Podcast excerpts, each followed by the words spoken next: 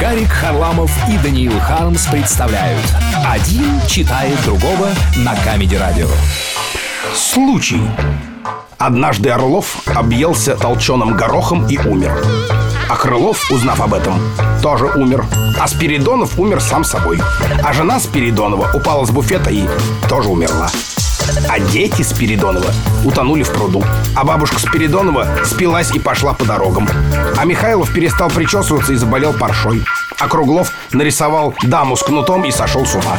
А Перехрестов получил телеграфом 400 рублей и так заважничал, что его вытолкали со службы. Хорошие люди не умеют поставить себя на твердую ногу. Даниил Хармс.